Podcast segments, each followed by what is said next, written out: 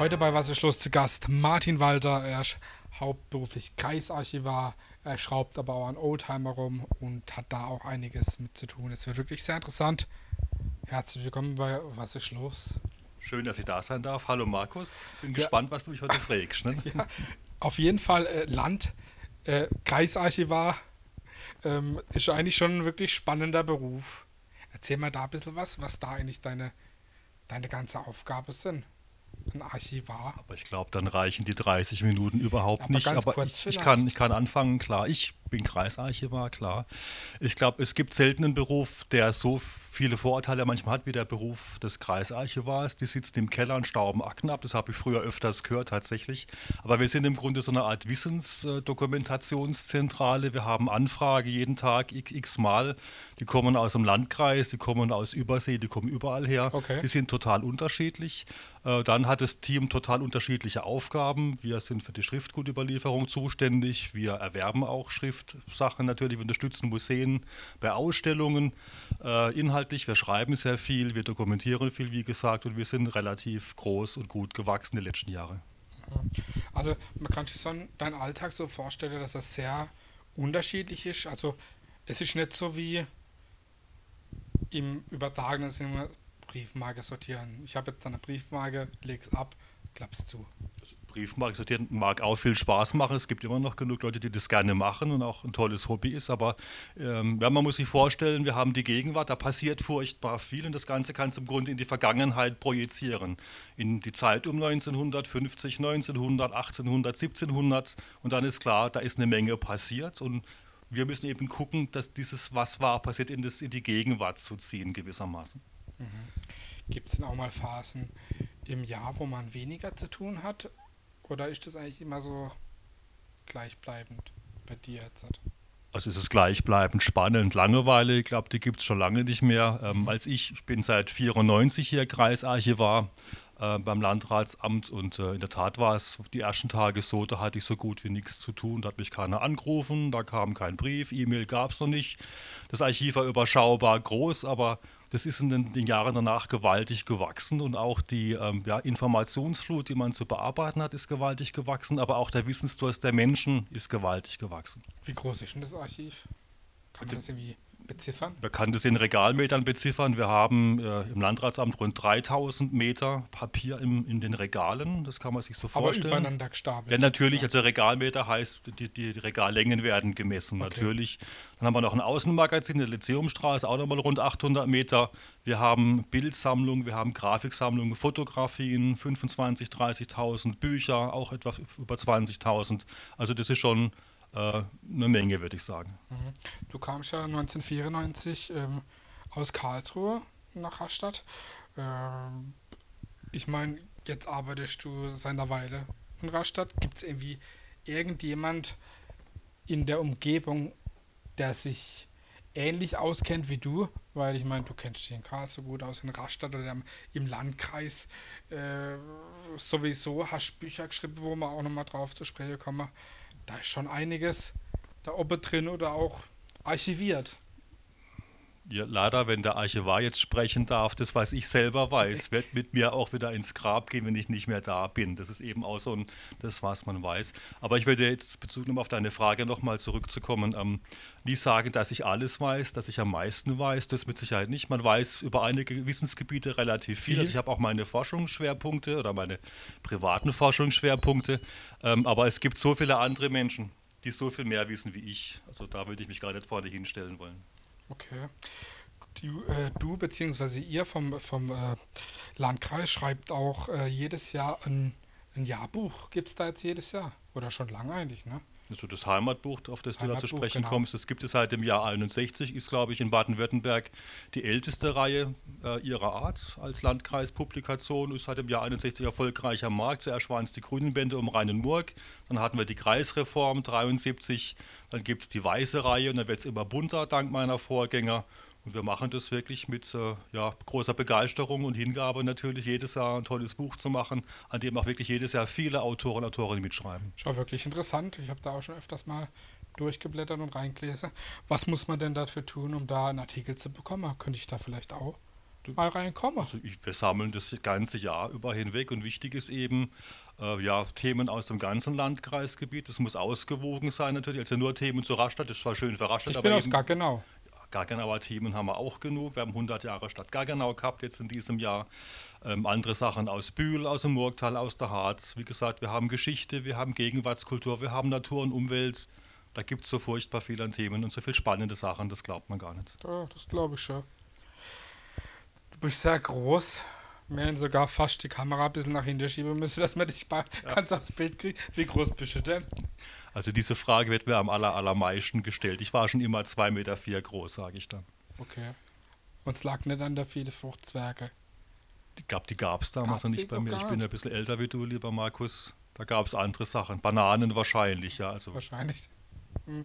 Also, Gab es irgendwas ähm, mit der Größe, dass du früher irgendwie äh, profitieren konntest, wie zum Beispiel äh, irgendwie vielleicht Basketballspiele oder so? Irgendwie? Also ich habe in der Tat Basketball gespielt in meiner Jugendzeit. Ich habe in der B-Jugend gespielt. Ich habe dann D, C und B-Jugend Handball gespielt, bis mir das im Grunde zu viel war neben der Schule. Das waren dann zweimal die Woche Training, zwei Stunden, und weitere Trainingseinsätze. Ich habe das heute, glaube ich, ähnlich. Und dann ist die Frage, was mache ich? Da habe ich angefangen, Musik zu machen. Mit 18, 17 war das schon, aber da war es dann bald in ähnlicher Weise Satzproben, Auftritte.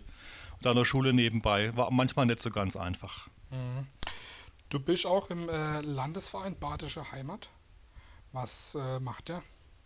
Also ich bin der Leiter der Regionalgruppe hier in Rastatt. Die gibt es seit, ich muss überlegen, 1924, also schon, schon, schon sehr, sehr alt. Ähm, und ja, wir machen in der Regel 10, 11 Vortragsveranstaltungen im Jahr zu geschichtlichen Themen aller Art, die mit Baden, aber auch dem Elsass zu tun haben. Mhm, Also äh, ist das also ein bisschen was anderes, wie zum Beispiel die äh, Landesvereinigung Baden in Europa. Das ist ja, spricht der Professor Mürb an dem Fall, der im Grunde ist er ja la- landespolitisch aktiv, sage ich mal so. Genau. Der war ja Klar, auch schon bei uns da. Hat er auch schön, ist, ist auch okay. Klar, es gilt immer, ich bin ja Badner von Geburt an, aber ich bin auch Baden-Württemberger genauso. Das wäre auch ein ganz tolles Thema, weil dann könnten wir uns gleich eine Landesgeschichte begeben und mal überlegen, wie badisch sind die Badner und wie schwäbisch sind die Württemberger. Oder war es doch ganz anders? Ne? Gibt es da mal einen Vortrag über das Thema? Also ich hatte zum Thema 800 Jahre Haus Baden, ich muss überlegen, 2012 war das ein Vortrag gehalten zu dem Thema und mal versucht, die Familiengeschichte derer von Baden nachzuzeichnen. Äh, Und dann kommen da ganz spannende Sachen raus. Und dann kannst du überlegen, dass die Stadt Stuttgart übrigens von den Badnern zur Stadt erhoben worden ist im 13. Jahrhundert. Ich weiß es noch richtig. War 32 Jahre in Badisch an, wurde abgegeben. Und wenn du heute in Backnang anguckst, auch da in, in der Krypta ist eine badische Grablege. Pforzheim ist badisch natürlich. Also die Badner wandern im Laufe ihrer Geschichte immer weiter Richtung Westen. Und bis sie um 1500 feststellen, eben hier im Oberrhein ist es am schönsten. Richtig. Das war als Landesgeschichte ganz kurz zusammengefasst. Ist ja auch wichtig. Gerade zum, zum Thema passt jetzt auf jeden Fall gut. Ne? Du hast auch einige Bücher geschrieben. Erzähl mal da ein bisschen was davon. Ich habe ein bisschen recherchiert. Da sind ja auch wirklich ähm, die unterschiedlichsten Themen. Also es musste unterscheiden, geschrieben heißt nicht immer geschrieben, sondern Nee, herausgegeben. Äh, ja, aber Informationen gesammelt und du weißt, was ich ist sage. schon, klar, ist Aufgabe von einem Archiv auch Wissen zu vermitteln. Das kann man mit Büchern versuchen Mhm. zu machen natürlich auch. So haben wir Bücher gemacht über Schloss Rastatt, Schloss Eberstein im Murgtal, Schloss Favoritz als Band mit, mit? Rastatt. Ja, das war eine private Sache. Das war ein Bildband damals, der ganz gut ging, hat furchtbar viel Spaß gemacht. Und da bin ich auch noch anderen sehr dankbar. Frau Kölmel, die damals dabei war, der Werner Sachsenmeier, da danke schon mal an dieser Stelle. Das waren wirklich viele Wochen, die wirklich ganz toll waren im Archiv der Volksschauspiele. Die haben ein ganz tolles Bildarchiv. Da gibt es so viele Geschichten. Okay. Das ist mehr als nur spannend. Und woher kam die, die Idee oder die Begeisterung, das gerade auch äh, privat so zu machen? Ich meine, muss man jetzt nicht unbedingt bloß, weil man äh, hauptberuflich als Archivar. Ich hätte mich ja fragen können, warum bist du Archivar geworden? Weil es Spaß macht, um das ganz kurz runterzubrechen. Ich denke, sich mit so Dingen zu beschäftigen, mit der Vergangenheit, das macht immer furchtbar viel Spaß. Der Wirklichkeit nahe zu kommen, ist ja eigentlich mein Job. Es gibt vieles, was, was, was du geschrieben findest, ja, auch online manchmal. Und dann fällt dir auf, das stimmt nicht so ganz. Und dann musst du halt selber gucken, dann in den Quellen recherchieren. Das ist ja unsere Arbeit. Archive sind ja die Bewahrer von Quellen, von Schriftgut, ganz wichtig. Äh, Und dann gilt es eben, die zu sehen, zu interpretieren und zu gucken, wo noch dann die, die Lücken sind, ja, die Wissenslücken. Und ähm, wie viele sind es jetzt bisher? Bücher, die rausgegeben worden sind? Das hast du mich, glaube ich, wirklich böse verwischt, ja. Also Bücher, die ich selber geschrieben habe, 4, 5, 6, 7. Herausgegeben noch einmal ein paar mehr. Heimatbücher, klar, seit ewigen Zeiten so gefühlt schon, 20 Jahren. Privat ein paar Sachen, Motorsport, auch so ein tolles Thema. Mhm. mit dem habe ich mich auch gern beschäftigt und da ist in Baden sehr viel passiert natürlich. Kommen wir jetzt auch zu der Motoren. Ne? Eine große Leidenschaft und Hobby sind die Oldtimer. Wo, woher kam das? Kommt es allein schon vielleicht vom Beruf, dass man sich mit alten Dingen beschäftigt? Oder woher kam die Liebe oder die Leidenschaft also zu den Autos? Grund ist das so, wie, wie war das mit der Henne und dem Ei? Also ich glaube, die Liebe zu den Autos, die war schon früher da. Ähm, da muss ich jetzt meinen Papa in Beschlag nehmen. Der hatte schon, als ich Teenager war, immer furchtbar viele Autos. Da war alte Volvos, Porsche 914, alte Mercedes. Und da war immer irgendwas zu schrauben. Da war ich 13, 14, habe da schon angefangen. Und dann war das klar. Und als ich dann 18 war, habe ich meinen ersten Käfer geschenkt bekommen. Der ist Baujahr 58, den gibt es tatsächlich noch. War auch mein erstes Restaurierungsopfer. Okay. Noch zu Studentenzeiten. Und äh, ja, und so fängt es an. Und es macht nach wie vor furchtbar viel Spaß. Okay, und ähm, die Liebe oder das kam also wirklich durch, durch deinen Papa, weil du ja damit dann sozusagen reingewachsen bist? Ja, du bist ist der Normalzustand. Steht immer ein Auto da, an dem zu schrauben ist. Und dann bin ich zur Bundeswehr nach dem Abi äh, und dann auch gleich zur Instandsetzung. Und da ging es dann im Grunde weiter, noch ein paar handwerkliche Fähigkeiten vermittelt bekommen. Das war damals schon ganz toll. Es hat auch furchtbar viel Spaß gemacht. Also technisch hat mir viel Spaß gemacht, mich mit den Panzern zu beschäftigen, mhm. PKW, die es gegeben hat, Munga, ähm, LKW, das waren die großen MAN, alte MANs aus den 50er Jahren, aber auch Unimox. Also die, die kannte ich auswendig letztendlich. Ja. Und dann ist das so in die Wiege gelegt und dann geht es im Grunde weiter mit der Begeisterung. Mhm. Du hast auch äh, eben angesprochen gehabt wegen äh, Motorsport hier in Mittelbaden. Ähm, was hat dich denn da gerade begeistert? Äh, da ist ja heute immer noch, gerade auch was den, den, den Oldtimer-Sport angeht, äh, einiges äh, los. Gerade wenn man sieht, da ähm, in Gaggenau gibt es ja öfters mal dieses äh, Autorennen ähm, nach Mittelbach hoch. Ne? Erzähl mal da ein bisschen was, war wie die also, Begeisterung. Also, also die Oldtimer-Szene in Mittelbad ist unheimlich breit, breit verankert, muss man schon sagen. Also gerade das Meeting in Baden-Baden vor ein paar mhm. Wochen ist ein ganz tolles Event, ist im Grunde eine Ausstellung der also an so einem wunderschönen Ort vor der Trinkhalle vom Kurhaus auf der Allee, das macht sowas von Spaß, auch mit Gleichgesinnten sich, sich zu unterhalten, sein eigenes Schätzchen zu zeigen natürlich. Und dann stellt man fest, also jeder von denen, die dort sind, ähm, die haben die gleiche Schwäche, eben alte Autos. Dann natürlich das Thema mit, mit dem Motorsport, wobei wir da im Oldtimer Motorsport unterwegs sind. Das sind ja keine echten Rennen, ja, wie, wie, wie Sie es kennen, Formel ja, 1 Rennen oder, oder echte Rallyes. Die gibt es so nicht, ähm, sondern das sind Gleichmäßigkeitsprüfungen oder Geschicklichkeitsprüfungen. Da haben wir dann das Schlossbergrennen in Gernsbach, das es schon seit einiger Zeit gibt. Jetzt seit dem, war die 17. Auflage dieses Jahr, okay. bei dem wir auch mitfahren. Das macht auch richtig viel Spaß. Aber auf abgesperrten Strecken eben dann auch. Dann die Baden Historik. Ähm, das machen die Michelbacher ganz toll. Genau. Ähm, dann haben wir noch die, die, die Historik Baden. Müssen wir mal gucken, ich verwechsel es. Also das heißt ähnlich, wenn man so kalt verwischt wird wie bei Markus, ist schon spannend. Ja. ja, das sind aber so Prüfungen, das, muss einfach, das macht einfach Spaß. Du musst dich orientieren, du musst, auf du musst dich auf deinen Co-Piloten verlassen können und dann hattest du einen schönen Tag und wenn du Glück hast, hast du auch noch einen Pokal gewonnen. Wie läuft das dann ab oder wie kriegt man da einen Pokal oder wie soll, läuft so eine, so eine Prüfung ab? Oder? Das ja. ist, wie gesagt, Unterschied. Also der Schlossbergerin ist so, dass du vier Läufe hast. Du hast den ersten Lauf als Trainingslauf, da kannst du gucken, wie du, dich, wie du mit der Strecke äh, zur Rande kommst. Du hast an der Strecke immer Messpunkte, um dich zu orientieren. Im zweiten Lauf stellst du eine Zeit auf, ich sage jetzt mal 2 Minuten 50, 00 für die knapp 3,8 Kilometer. Und diese Zeit musst du auf die 100 wieder einfahren im Lauf 3 und Lauf 4. Das heißt, es kommt auf, deine gleich, auf dein Gefühl an, auf die Gleichmäßigkeit. Und ah, jede 100 okay. Abweichung gibt einen Strafpunkt. Ah, also und wer die wenigsten hat, der hat gewonnen am Ende des Tages. Okay, und wie, wie kriegt man das dann hin, dass, da, dass man da am gleichsten ist? Am gleichsten, das Spadisch, glaube ich. Das, äh, ja. um am gleich einfach üben, dich auf deinen Co-Piloten verlassen, auf das eigene Gefühl verlassen und dann klappt es im Grunde schon. Also dann gibt ja. man noch, gibt noch ein bisschen mehr Gas, fahren wir ein bisschen schneller, langsamer. Ich, ich habe es ja gerade von dem, es gibt auch, auch, Hilfsmittel, ja. Es gibt den Trip Master für die Profis, die kaufen sich dann Uhren ein, die können ihre Durchschnittsgeschwindigkeit messen, okay. ihre Wegstrecke messen. Ähm, so fahren wir nicht tatsächlich, wir fahren wirklich nur mit der Uhr in der Hand. Also ich löst die Uhr aus Start, beim Überschreiten oder Überfahren ähm, der, der Lichtschranke und dann muss mir der Co-Pilot sagen, wo ich bin. Wir haben also Messpunkte 2, 3, 4, 5 bis zum Schluss. Und dann weiß ich immer, ob ich plus eins zu schnell, zu langsam bin, habe also ein Gefühl für die Strecke, für meine Geschwindigkeit und dann klappt es in der Regel ganz gut. Okay. Interessant auf jeden Fall. Du bist äh, Vorsitzender beim Oldtimer, bei der Oldtimer Freude Mittelbaden. Ist das richtig? Ja, das ist kein eingetragener Verein. Das ist, das soll man sagen, man trifft sich, man beschwätzt sich und man trifft sich eben gerade am Frühlingsfest in Rastatt natürlich auch. Mhm. Im Grunde ist das so eine, eine Gruppe Gleichgesinnter, die aber abseits vom Vereinsleben da alles was zusammen macht. Okay, und wie sieht das dann aus? So gemeinsam Ausfahrt oder grillt man da auch mal? Ja, schon, aber das ist unabhängig von diesen Oldtimer-Freunden Mittelbaden. In okay. dem Fall schon, was mich jetzt angeht, aber man trifft sich schon oder was natürlich immer wichtig ist bei unseren Autos, äh, immer alles kaufen kann man nicht. Ich bin jetzt gerade dabei, Käferle fertig zu machen aus den 50er Jahren, da stellst du fest, also du brauchst immer das Know-how der anderen oder du mhm. kannst einen Teil tauschen oder mal gucken, wo bekomme ich das her. Internet kann zwar sehr viel helfen, aber alles ist eben da auch nicht zu bekommen. Mhm.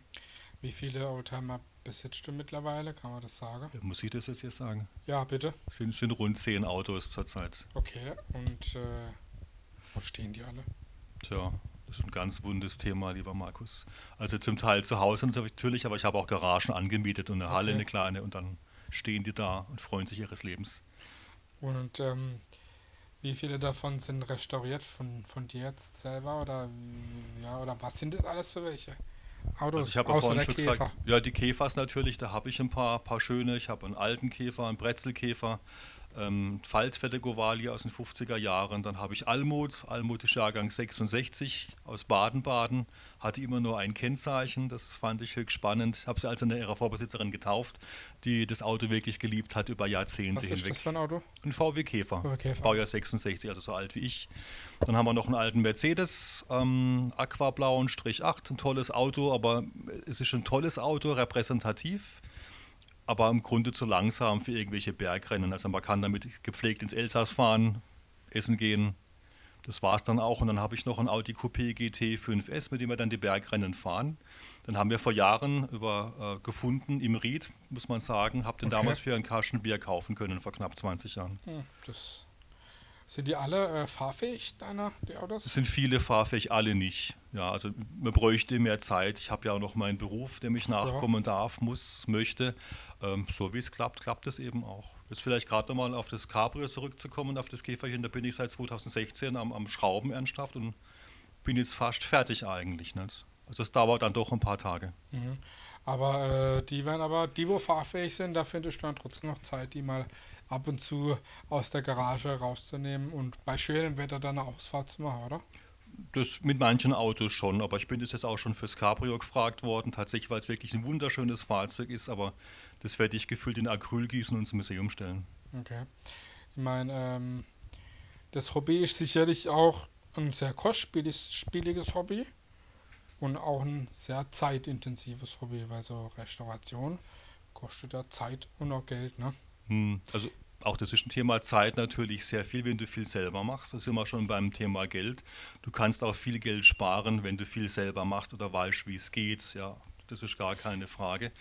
Ähm, aber es ist manchmal auch sehr komplex, wenn du alles selber die Hand nehmen möchtest. Jetzt gerade bei dem Käfer, da geht es um die Blecharbeit, die habe ich dann vergeben, mhm. äh, die Lackierung auch, aber alles andere selber gemacht, mit Freunden den Motor überholt, da musste besser wie neu sein, das Getriebe, das war dann wieder relativ einfach, erstaunlicherweise, auch mit einem Bekannten gemacht, äh, das ging dann drei Tage, drei Samstage, dann die Lager zu, zu wechseln, Hauptlager gewechselt, alles geprüft. Ähm, aber bis eben alles wieder zusammenspielt und wieder wunderbar funktioniert, lernt man auch wieder sehr viel. Also man muss immer so in Demut der Sache ähm, Wollte ich gerade fragen, wo, wo, woher kann man das eigentlich alles lernen? Bringt man sich das alles selber bei oder über Oldtimer-Freunde? Oder ich meine, heutzutage wird sich äh, der junge Mensch, wenn er irgendwas reparieren muss, ein YouTube-Video angucken das, mach, das mache ich manchmal aber, auch einmal okay. zu gucken, habe ich das richtige Teil, wie, muss ich damit umgehen, habe ich Anstellwerte.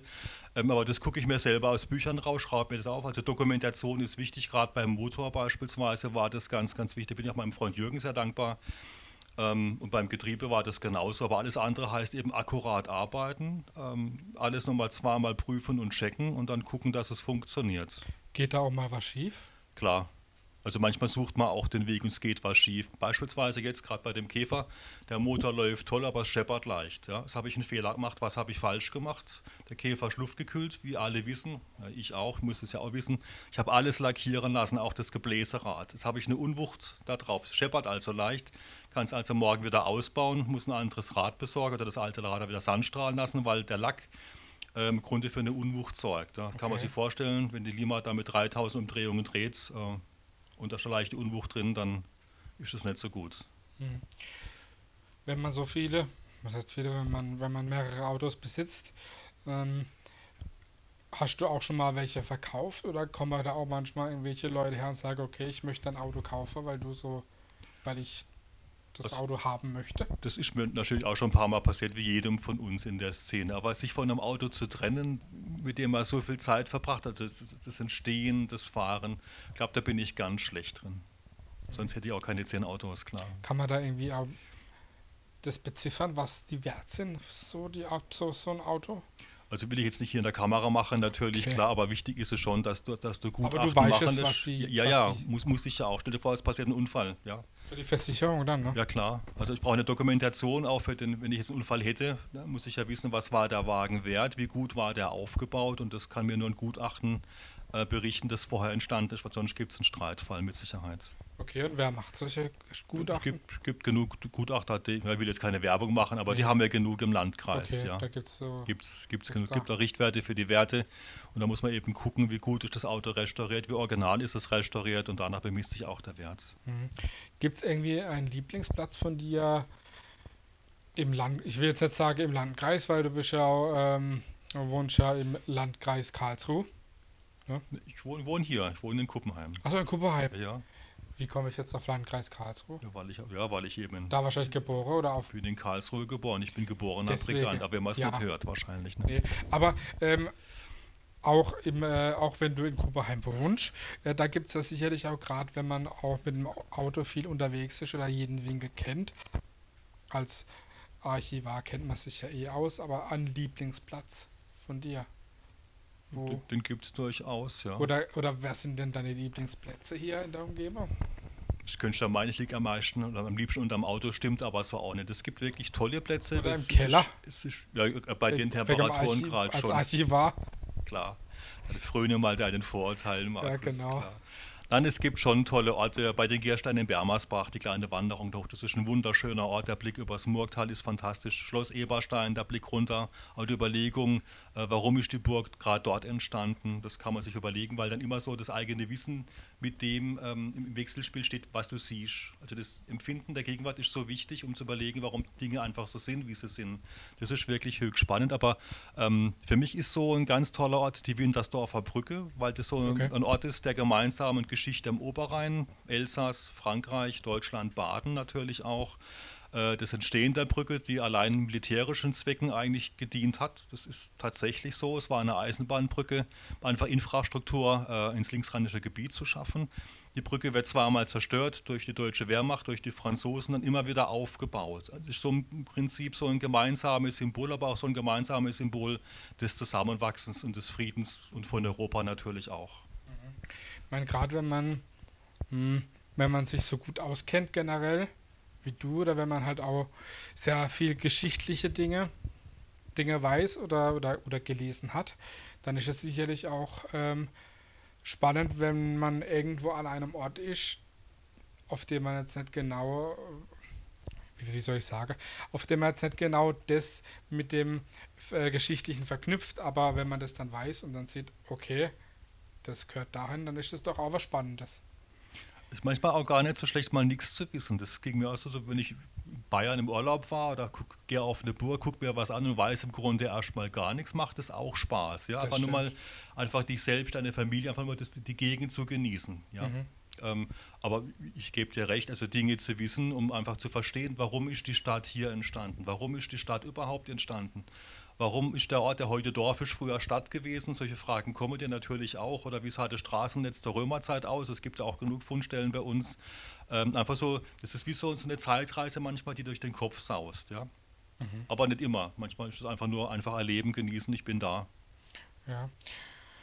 Wenn man ähm, als Stadtarchivar haben wir, hat man sicherlich auch gerade äh, dieses Vorurteil, das haben wir schon mal gesagt, mit dem Keller und ob das überhaupt Licht hat, aber äh, du hast ja sicherlich auch einen, einen Schreibtisch, Ja. mit Sicherheit, aber äh, auch Tageslicht.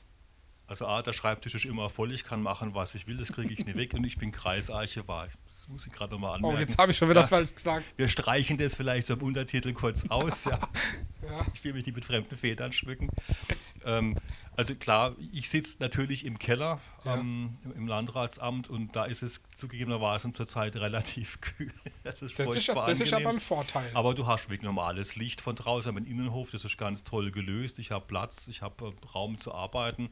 Wir haben Funktionsräume, das Magazin ist entsprechend klimatisiert, ganz wichtig für Archivalien, dass es da äh, immer gleich bleiben. Temperatuр ist 18 Grad plus minus, ist so das, was äh, am, am besten ist. Und die Luftfeuchtigkeit bei etwa 55 Prozent relativer Luftfeuchte eben auch recht konstant zu halten. Ganz wichtig für die Archivalien, weil wie gesagt, wir sammeln ja immer für die Ewigkeit. Das ist der Anspruch, den wir haben, auch wenn die Ewigkeit ja, total, ja, ist, ist ja nicht beschreibbar. Ja, Klar. das ist klar, aber wir gucken, dass es eben für die Nachwelt erhalten bleibt, was eben archivwürdig ist. Eine Frage, die ich jeden Gast immer am Ende stelle.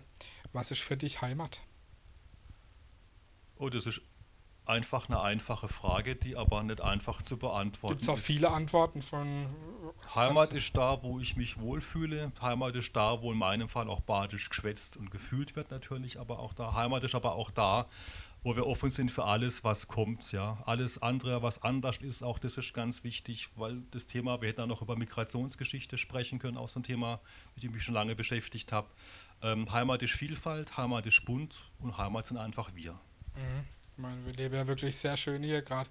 Du hast ja angesprochen gehabt, näher zu Frankreich, Schwarzwald. Ne? Echt eine tolle Sache. Ich glaube, wir hätten noch mehr beschwätzen können. Die Ja. Reben im Landkreis, auch das ist ein ganz tolles Thema. Ja, ich glaube, da gibt es einiges. Aber das war auf jeden Fall sehr kurzweilig und interessant über dich als, ähm, als Kreisarchivar und, ja, kann man schon sagen, äh, Oldtimer-Fan oder kann man schon nachsagen, Oldtimer Ich nach? sage Fan, das bleibt, das ist ganz gut. Na, das ist immer so, Das ist schon, so Halbseiten, nicht so ganz ernst zu nehmen. nee, Aber ja, stimmt, okay. Oldtimer-Fan, Oldtimer-Begeisterter. Das war wirklich sehr interessant. Danke, dass du bei uns zu Gast warst. Und äh, ja, Dankeschön. Dankeschön an euch. Danke Das- an dich, lieber Markus. Das war Martin Walder, Kreisarchivar und Oldtimer-Fan. Ciao.